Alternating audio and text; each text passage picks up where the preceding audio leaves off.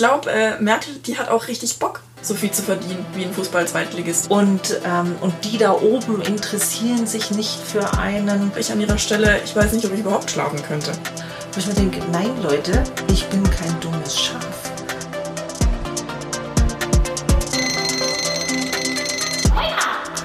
Wunder fürs Hirn. Und damit herzlich willkommen zur ersten inhaltlichen Folge unseres Podcasts Wake Up Futter fürs Hirn. Ich bin Lena. Und ich bin Perdita. Und wie wir in der Vorstellungsfolge schon erwähnt haben, möchten wir uns hier im Podcast mit ganz vielen Themen aus Gesellschaft und Politik befassen. Und eines unserer zentralen Themen ist daher auch Demokratie in der Krise, womit wir heute starten wollen.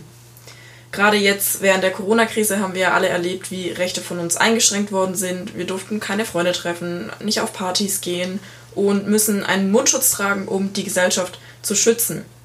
Ja, und da ist die Frage, wir leben ja in der Demokratie. Und ist es okay, wenn die Rechte eines einzelnen Menschen eingeschränkt werden, um eine diffuse Gemeinschaft zu schützen? Das ist die Frage, der wir heute nachgehen wollen. Was mich ähm, bei der Recherche sehr überrascht hat, war ähm, die Ergebnisse einer Studie von der Friedrich-Ebert-Stiftung. Und zwar, laut der Studie sind die Hälfte, über die Hälfte der Befragten, nämlich 53,4 Prozent, weniger oder überhaupt nicht zufrieden mit dem Funktionieren unserer Demokratie hier in Deutschland. Und jede zweite befragte Person gibt zudem an, äh, den eigenen Gefühlen mehr zu vertrauen als denen von Experten und Expertinnen.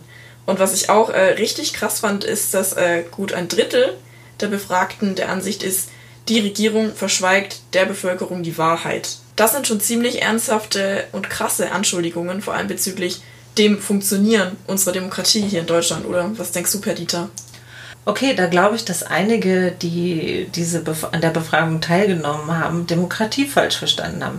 Demokratie heißt auch nicht, dass jeder Einzelne machen kann und bekommen kann, was er will, sondern es geht ja darum, dass allein in Deutschland über 80 Millionen unterschiedliche Vorstellungen darüber haben, was gut ist und wie sie Dinge geregelt haben müssen. Das muss ausgehandelt werden. Das muss gemeinsam überlegt werden, wie können wir eine Gemeinschaft schaffen, dass es insgesamt für alle gut läuft und dass wir vor allem denen, denen es nicht so gut geht, auch unterstützen und dass sie von Leuten unterstützt werden, denen es besser geht.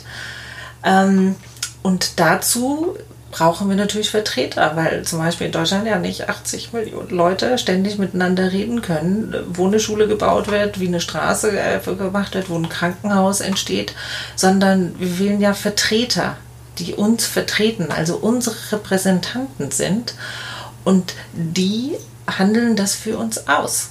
Und natürlich können wir uns auch immer wieder an diesem Prozess beteiligen.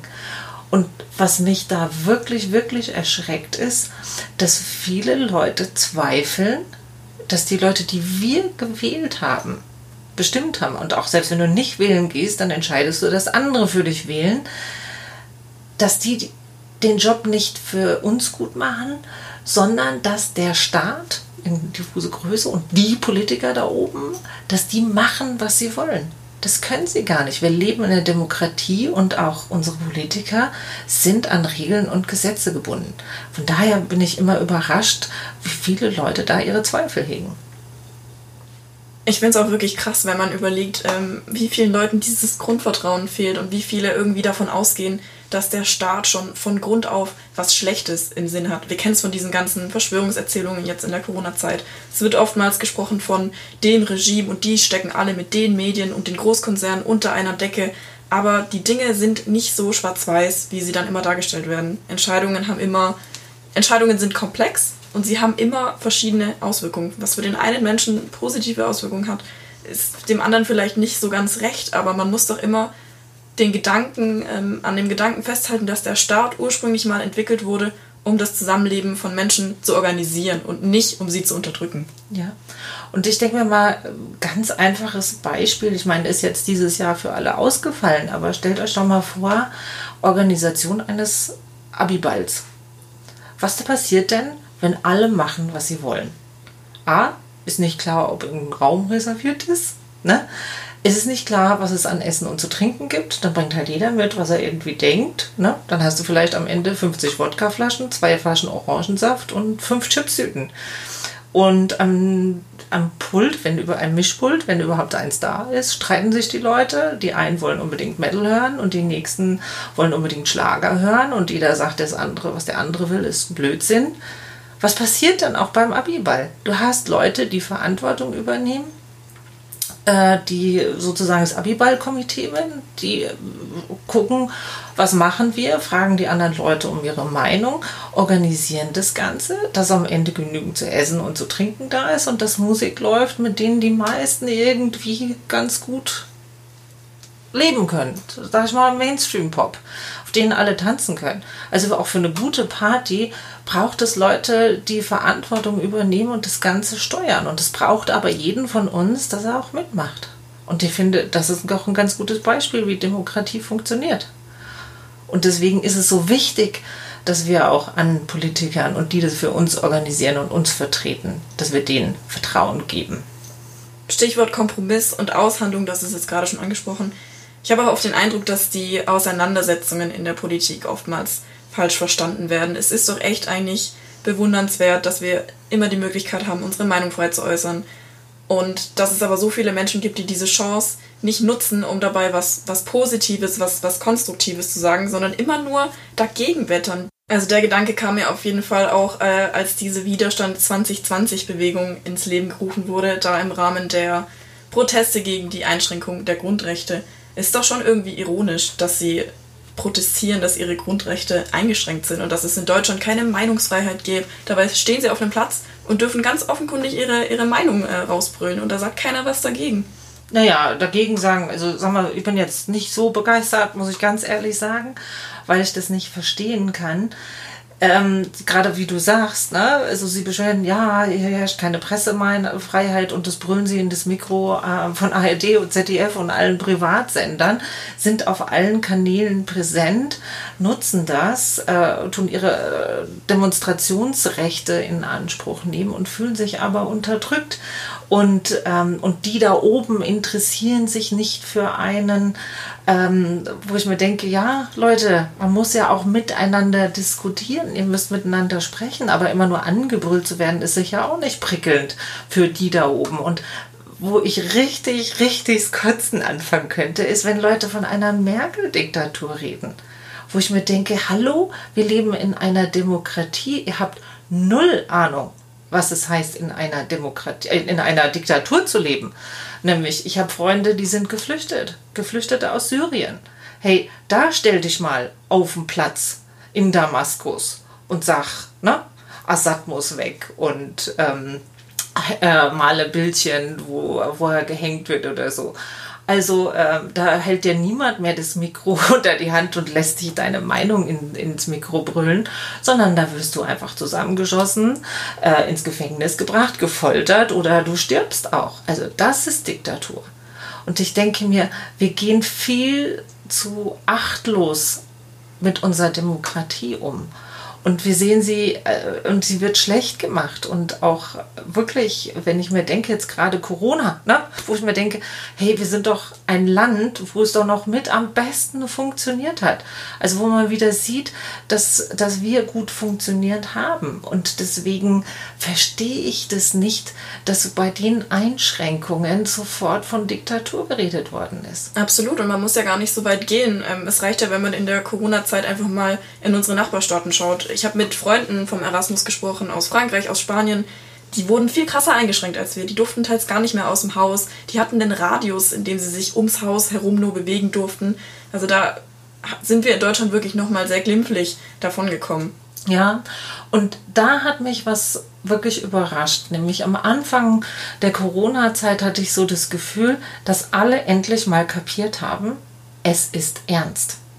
Und ich fand es super, dass man zum ersten Mal auch wirklich Wissenschaftlern zugehört hat, dass äh, Politik wirklich auch Wissenschaftlern zugehört hat und wirklich im Rahmen ihrer Möglichkeiten wirklich versucht haben, das Beste zu tun. Ich meine, das muss man sich mal vorstellen. Die waren mit einer Situation konfrontiert, die es so noch nie vorher gab und mussten so weitreichende Entscheidungen treffen, nicht wissend, wie wirkt es, was gibt es für Ergebnisse. Also sozusagen, die mussten ich stelle es mir vor, ein Riesenbus voller Kinder und Erwachsener durch den Nebel steuern, ohne zu wissen, wo die Straße ist und ob da ein Abgrund ist oder nicht. Und ich meine, dafür haben sie es doch wirklich, wirklich gut gemacht. Und jetzt im Nachhinein irgendwelche Maßnahmen zu kritisieren, äh, denke ich mir, ja, wir müssen darüber diskutieren fürs nächste Mal, was kann man besser machen. Aber sozusagen anzugreifen, wo etwas gewirkt hat und dann zu sagen, war doch nicht so schlimm. Da, also tut mir leid, da, da jegliches Verständnis geht mir davon ab. Also so immer äh, sich zu beschweren und ähm, gegen die Politik zu wettern und einfach auch unverschämt aggressiv und ähnliches zu sein. Also wie da Politiker und Politikerinnen angepöbelt werden, welcher Hass ihnen da entgegenschickt. Ich finde das bodenlos. Also da frage ich mich, Leute, Leute, wo ist bei euch das Menschsein geblieben? Also so wirklich so ein Grundanstand, wie man miteinander umgeht, finde ich, ist wirklich verloren. Und ich muss wirklich sagen, bewundernswert, dass da irgendwelche Leute noch Verantwortung übernehmen. Ja, und weißt du, was ich glaube? Ich glaube, äh, Merkel, die hat auch richtig Bock, so viel zu verdienen wie ein Fußball-Zweitligist und dreimal so schnell zu altern wie ein normaler Mensch. Und äh, ja, überhaupt, ich glaube, äh, in der freien Wirtschaft wäre sie sowieso nicht weit gekommen. Mit ihrem Doktortitel in der Physik hätte sie bestimmt kein Geld mit verdient. Ja, man muss sich halt einfach mal vor Augen führen, ähm, die Frau hat fast kein Privatleben. Und die Last der Verantwortung von über 80 Millionen Menschen und jetzt mit der EU-Ratspräsidentschaft auch noch von ganz Europa lastet jeden Tag auf ihren Schultern sie kann wahrscheinlich eh nicht äh, viele Stunden für den Schlaf einplanen, aber ich an ihrer Stelle, ich weiß nicht, ob ich überhaupt schlafen könnte. Ja, und überhaupt, ob ich Bock auf so einen Stress hätte. Also, wo ich mir wirklich denke, das, das ist wirklich schwer. Und äh, was mir jetzt bei diesen ganzen Demonstranten auch noch wirklich unglaublich nervt, ist aggressiv äh, sozusagen demonstrieren im Netz einfach unglaublich alles mit Müll zu kübeln und dann anderen Leuten zu unter, äh, also zu sagen, wir sind ja nur die dummen Schafe, äh, ne, die, was weiß ich, von einer Merkel-Diktatur gedanklich gelenkt werden. Wo ich mir denke, nein Leute, ich bin kein dummes Schaf, sondern ich sehe ein, wo bestimmte Maßnahmen notwendig sind und da, wo ich etwas nicht gut finde, da melde ich mich, da, aber ich konstruktiv und positiv miteinander, aber nicht brüllend und krakeelend und ähnliches. Und ich glaube, ich bin da nicht allein. Ich glaube, es gibt ganz viele Leute, die überhaupt keinen Bock haben auf diese, dieses aggressive Rumpöbeln, also so und gar nicht hören wollen, wo man Kompromisse schließen muss, wo man eine Lösung finden muss. Und das finde ich schon Wahnsinn, wenn da irgendjemand Verantwortung übernimmt. Genau, und eine Person, die an dieser Stelle Verantwortung übernimmt, ist die Bürgermeisterin von Hauzenberg. Ja, das ist die Gudrun Donaubauer. Und man muss wirklich sagen, was ganz Besonderes an ihr, nämlich von den 39 Bürgermeistern aus Stadt und Landkreis Passau, ist sie die einzige Frau an der Spitze einer Kommune. Und ich denke mir, wir haben sie auch, ich denke mir, das ist ein harter Job und ich habe schon auch mitbekommen, dass sie in ihrer Zeit, wo sie jetzt Bürgermeisterin ist, ihr ist oft ein eisiger Wind entgegengeweht. Also sie hat oft sich mit Leuten auseinandersetzen müssen. Sie wurde oft angegriffen und hat sich trotzdem erneut zur Wahl gestellt, nach all dem, was sie auch erlebt hat. Und jetzt in einer Zeit, jetzt gerade wenn ne, eine Pandemie herrscht, was das eigentlich für jemand bedeutet, der Verantwortung für eine ganze Gemeinde übernommen hat, der jetzt in der Krise entscheiden muss, welche Maßnahmen treffe ich jetzt, die ich hier vor Ort treffen kann. Ne? Dass es ähm, den Leuten, dass sie gesund bleiben, dass sich niemand ansteckt, dass die Schulen geöffnet werden, dass die Kindergärten geöffnet werden. Ne? Also es sind so viele Dinge, für die du dann deinen Kopf hinhältst und wo Entscheidungen getroffen werden müssen. Und wo du sozusagen die Weichen stellst, wie geht es in deiner Kommune weiter? Überleben die Geschäfte? Ne? Wie läuft das eigentlich weiter? Also deswegen bin ich echt froh, dass die Gudrun sich bereit erklärt hat, sich auf unsere erste Folge als Gast einzulassen. Und ich würde sagen, wir starten gleich mit der ersten Frage. Wenn du eine Superkraft hättest, welche wäre das? Das wäre Gelassenheit in allen Lebenslagen, sich nie aus der Ruhe bringen lassen und gleichzeitig immer die besten Ideen zu haben. Das sind ja gleich zwei, ne? Die Kombination ist so schwierig. Gelassen zu sein in einer schwierigen Situation und dann auch noch die super Idee zu haben. Ich kann mir auf jeden Fall vorstellen, dass dich in deinem Beruf äh, bereichern würde. Ähm, kommen wir gleich zur zweiten Frage. Wieso engagierst du dich in diesem Bereich? Also was hat dich überhaupt bewegt, als Bürgermeisterin zu kandidieren und dann auch diese Verantwortung, die natürlich damit verbunden ist, zu übernehmen? Ähm, vor allem auch ähm, im Hinblick darauf, dass du ja in einem sehr männerdominierten Umfeld unterwegs bist. Also das männerdominierte Umfeld, das kenne ich schon seit ich berufstätig bin, weil äh, in der Kommunal- und Regionalentwicklung waren schon immer sehr viele Männer im Planerbereich äh, unterwegs. Insofern ist das nichts Neues. Aber was hat mich bewegt, das ist ein bisschen eine verschlungene Geschichte. Ähm, aber letztendlich bin ich eben gefragt worden, ob ich mir das vorstellen könnte. Und es hat halt sehr viel zu tun mit dem, was ich schon immer mache. Äh, Regionen zu entwickeln, Kommunen zu entwickeln, mit Menschen zusammen äh, gute Ideen aufzubauen und umzusetzen. Und äh, das hat mich gereizt, nach 20 Jahren Tätigkeit für Kommunen dann mit mal eine Spitze, für die Spitze zu bewerben. Und das reizt mich nach wie vor jeden Tag. Okay, und ähm, was bewegt dich in diesem Themenbereich? Also jetzt sozusagen in deinem Verantwortungsbereich als Bürgermeisterin, gibt es irgendwas, was dich besonders umtreibt, was dich nachts nicht schlafen lässt oder was jetzt dir gerade so aktuell unter den Nägeln brennt? Also nachts äh, treiben mich immer viele Sachen um, ob ich was vergessen habe, ob ich alles richtig gemacht habe und, und so weiter und so fort.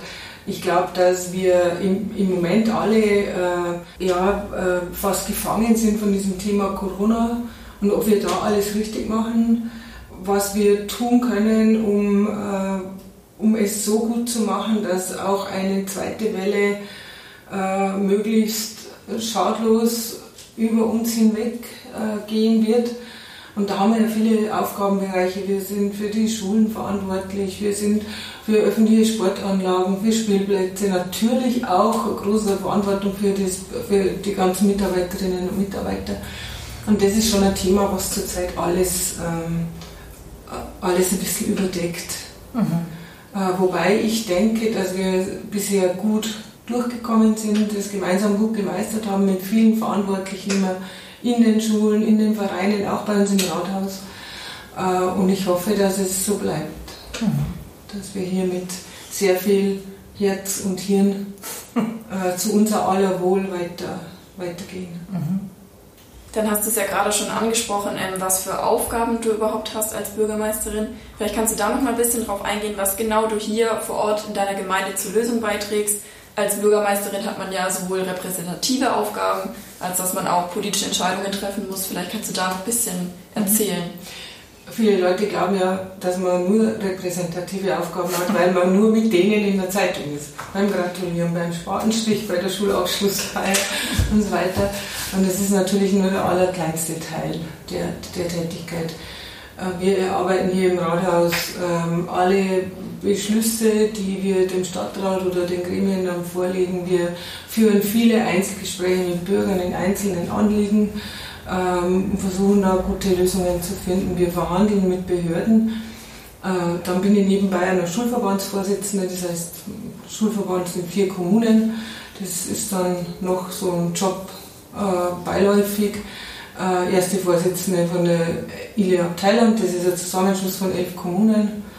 Und noch zweite Vorsitzende von, von der Liederaktionsgruppe Passauer Land, äh, Kreisrätin und Fraktionssprecherin im Kreistag.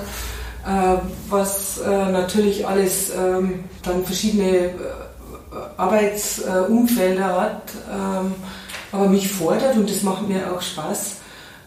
Und da versuche ich immer mit den Leuten, mit meinen Netzwerken, die ich habe, ja, was Gutes zu tun.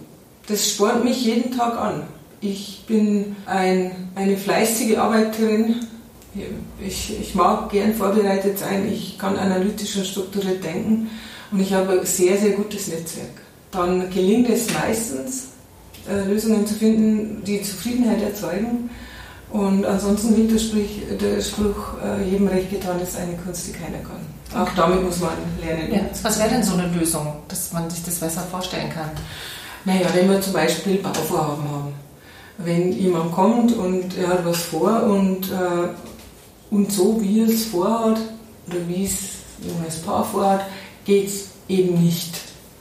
Dann äh, diskutieren wir halt die, die Möglichkeiten. Es geht so nicht, aber wenn wir das so und so machen, dann könnte es gehen. Wollen wir den Weg einschlagen. Und das sind die manchmal anstrengenden Sachen, aber die lohnen sich. Du hast gerade eben gesagt, äh, wenn wir alle mit Herz und Hirn äh, dabei wären. Ähm, was wünschst du dir, ähm, was Menschen im Denken, im Handeln besser tun ähm, oder verstehen oder ähnliches können? Also was möchtest du gerne, was sich im Hirn der Leute verändert? Ja, ich glaube, dass man Hirn und Herz einfach nicht trennen sollte. Äh, und ich sehe einfach, dass in manchen Teilen der Bevölkerung, und ich vermute sogar, dass es eher der kleinere Teil ist, der, der Individualismus und der Egoismus einfach so dominant sind. Erst einmal geht es nur darum, was ich will. Und, ähm, und das, ähm, das, ist, das zerlegt die Gesellschaft. Wir haben ja auf der anderen Seite ganz, ganz viele Leute, die ehrenamtlich engagiert sind. In Vereinen, in der Feuerwehr, beim Roten Kreuz, äh, bei der Bergwacht, also auch bei den helfenden Organisationen, äh, aber auch in der Kultur und im Sport, äh, die, die den Gemeinschaftsgeist noch so pflegen. Aber viele, immer mehr habe ich das Gefühl, sind so individualistisch unterwegs. Und was mich enorm ärgert und stört, das ist, wenn dann äh, von die, ausgerechnet von denen, die sich eben nicht engagieren.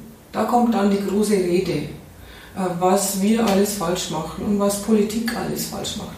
Und es sind ja alles Deppen und, und so weiter und so fort. Dann wird in Facebook groß über irgendeine Kleinigkeit diskutiert. Warum greift so einer nicht zur Tastatur und schreibt eine Mail ans Rathaus? Oder ruft an oder schreibt was in den Anliegenmelder auf unserer Homepage? Nein, da wird dann groß außen rumgemeckert. Und, und das, ist, das ist was, wo ich sage, äh, es gibt einfach viel zu viele, die zu Hause von der Wohnzimmercouch aus sagen, wie es andere machen sollen, die sich einsetzen und engagieren. So wie beim Fußball.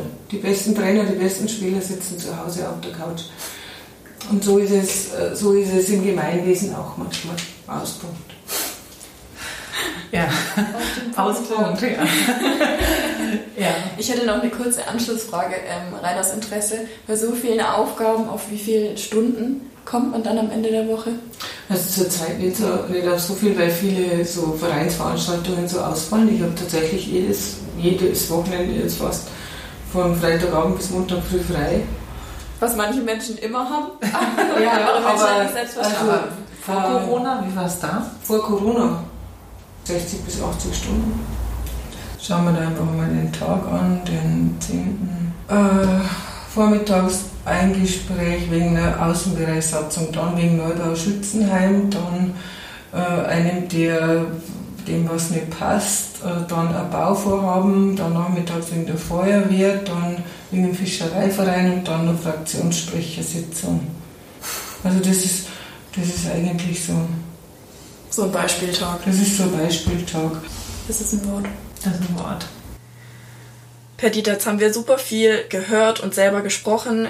Was ist so die Message, die du den Zuhörern jetzt am Ende vom Podcast nochmal ins Hirn tackern möchtest? Leute, habt mehr Respekt vor Menschen, die Verantwortung übernehmen und übernehmt einfach mal selber Verantwortung, sei es in einem Verein, in irgendeiner Organisation oder ähnliches. Leute, mehr Respekt vor Verantwortung. Und du, Lena, was wirst du den Leuten ins Hirn tackern? Also wie wir das jetzt schon ausführlich besprochen haben, ähm, natürlich wissen die meisten Politiker und Politikerinnen selber, dass sie in der freien Wirtschaft mehr verdienen würden, aber sie entscheiden sich trotzdem dafür, Verantwortung zu übernehmen, sie machen sich angreifbar und wie wir jetzt gehört haben, ist so ein Tag im Leben einer Bürgermeisterin, der einzigen Frau unter 39 ersten Bürgermeistern, kein Spaziergang. Ja. Also einfach mehr auch ne, mehr Achtsamkeit und einfach sich bewusst werden, was man, was die eigentlich alle, alle auch leisten. Ja, das ist doch mal eine andere Sicht der Dinge. Beschweren kann man sich ja immer, ne? Jetzt haben wir euch zwar was ins Hirn getackert, wir wollen natürlich aber auch sicherstellen, dass ihr euren Popo hochkriegt, dass ihr selber was macht. Und deshalb haben wir am Ende von jeder Folge eine praktische Challenge für euch vorbereitet, damit ihr nicht nur zuhört, sondern dass ihr auch was mitnehmt und selber aktiv werdet. Und Perdita erklärt euch jetzt mal die heutige Challenge. Okay, Leute. Das erste ist easy peasy. Für die, die es leicht wollen, folgt einfach mal ein Politiker, eine Politikerin auf Social Media. Und schaut euch mal so ein Tag, zwei, drei an, was die so die ganze Zeit machen. Nächste Stufe der Challenge ist, und das wäre eigentlich das Wichtigste, schaut mal bei euch in der Stadt, im Dorf, in der Gemeinde, wann ist die nächste Bürgerversammlung, wann ist die nächste Bürgersprechstunde und geht hin. Und für die ganz krassen unter euch könnt ihr das Ganze noch als Extreme Challenge machen, nämlich dort unterbreitet ihr dem Bürgermeister, der Bürgermeisterin oder der Bürgerversammlung einen konstruktiven Vorschlag, was man bei euch vor Ort irgendwie besser machen könnte. Aber bitte Leute, konstruktiv und positiv. Ja, und damit sind wir auch schon am Ende unseres Podcasts und deswegen gibt euch Lena jetzt noch ein paar Hinweise, was es sonst noch so gibt. Wir interessieren uns dann natürlich dafür, wie die Challenge bei euch gelaufen ist. Daher berichtet uns gerne, wie es war. Schickt uns eine Mail an wakeup.gemeinsam-in-europa.de oder folgt uns auf Facebook und Instagram. Da könnt ihr immer kommentieren unter unseren letzten Post. Wer außerdem noch mehr wissen will zu den Fakten und Zahlen und Studien, die wir jetzt in der Folge erwähnt haben, findet auch immer die Links fein säuberlich zusammengetragen von unserem Rechercheteam in den Shownotes zu dieser Folge. Und wir freuen uns auch schon auf die nächste Folge, denn da geht es um das Thema Sexismus. Wir haben wieder einen spannenden Gast und äh, freuen uns bis dahin auf euer Feedback. Tschüss und bleibt wach.